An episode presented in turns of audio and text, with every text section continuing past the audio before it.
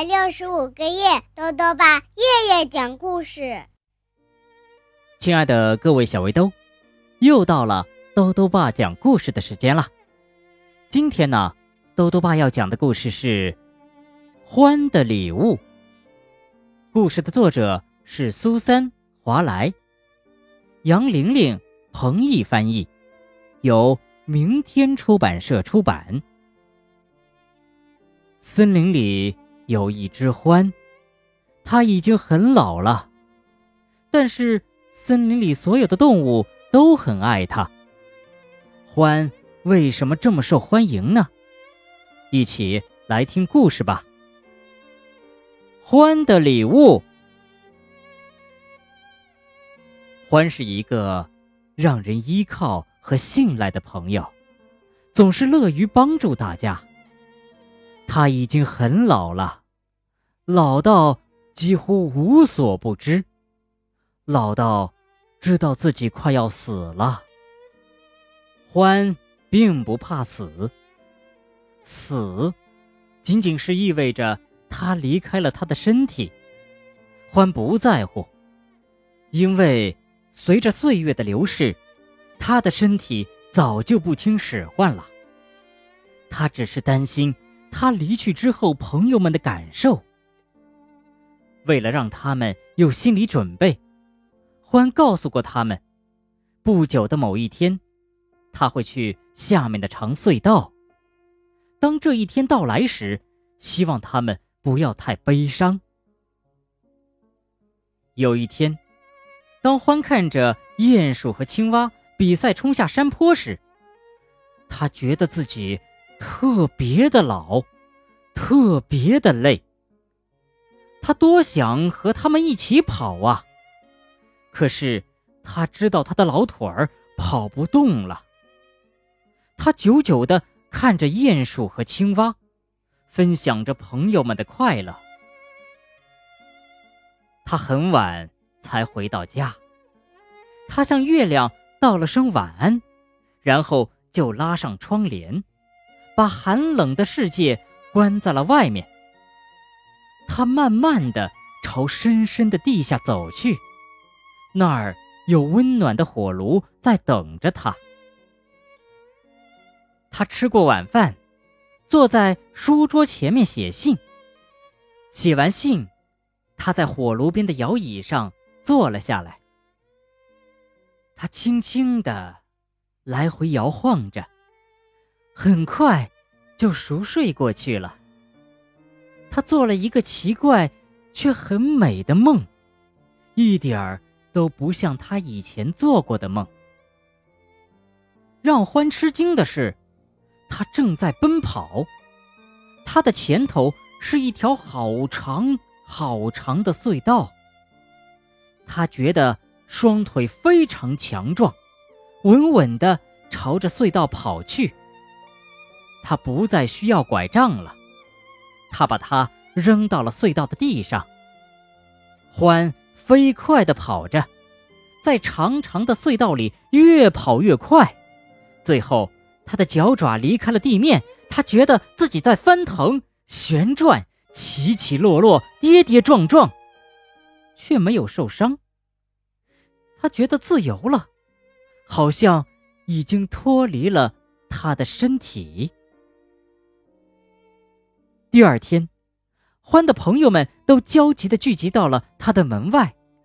他们担心，是因为他没有像平时那样出来说早安。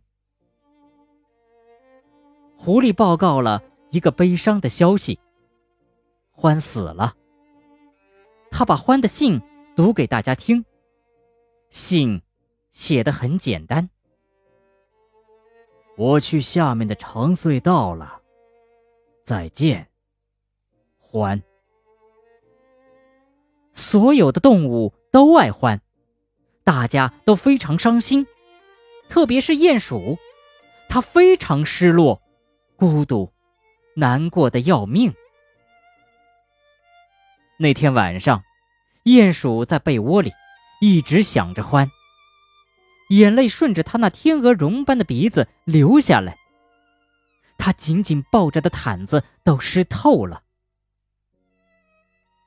外面开始下雪了，冬天来了。很快，厚厚的积雪就把动物们的家埋了起来。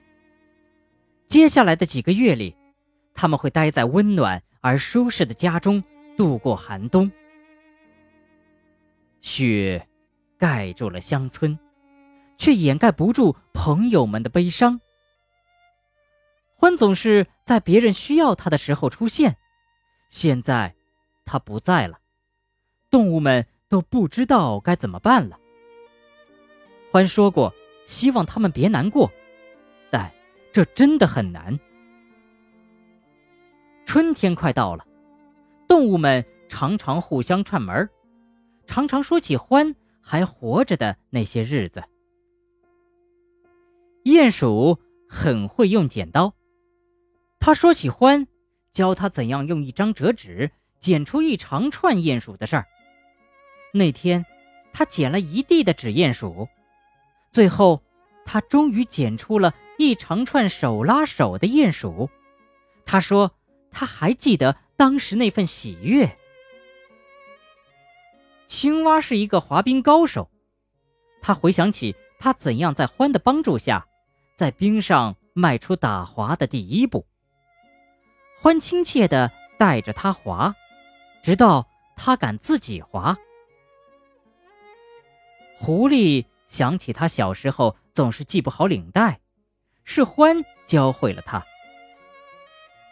把宽的一头从右边搭到左边，从后面绕一圈，然后朝上拉，再向下穿过领结口，抓住细的一头。把领结推到脖子上。现在，狐狸会系各种各样的领结，有些系法还是他自己发明的呢。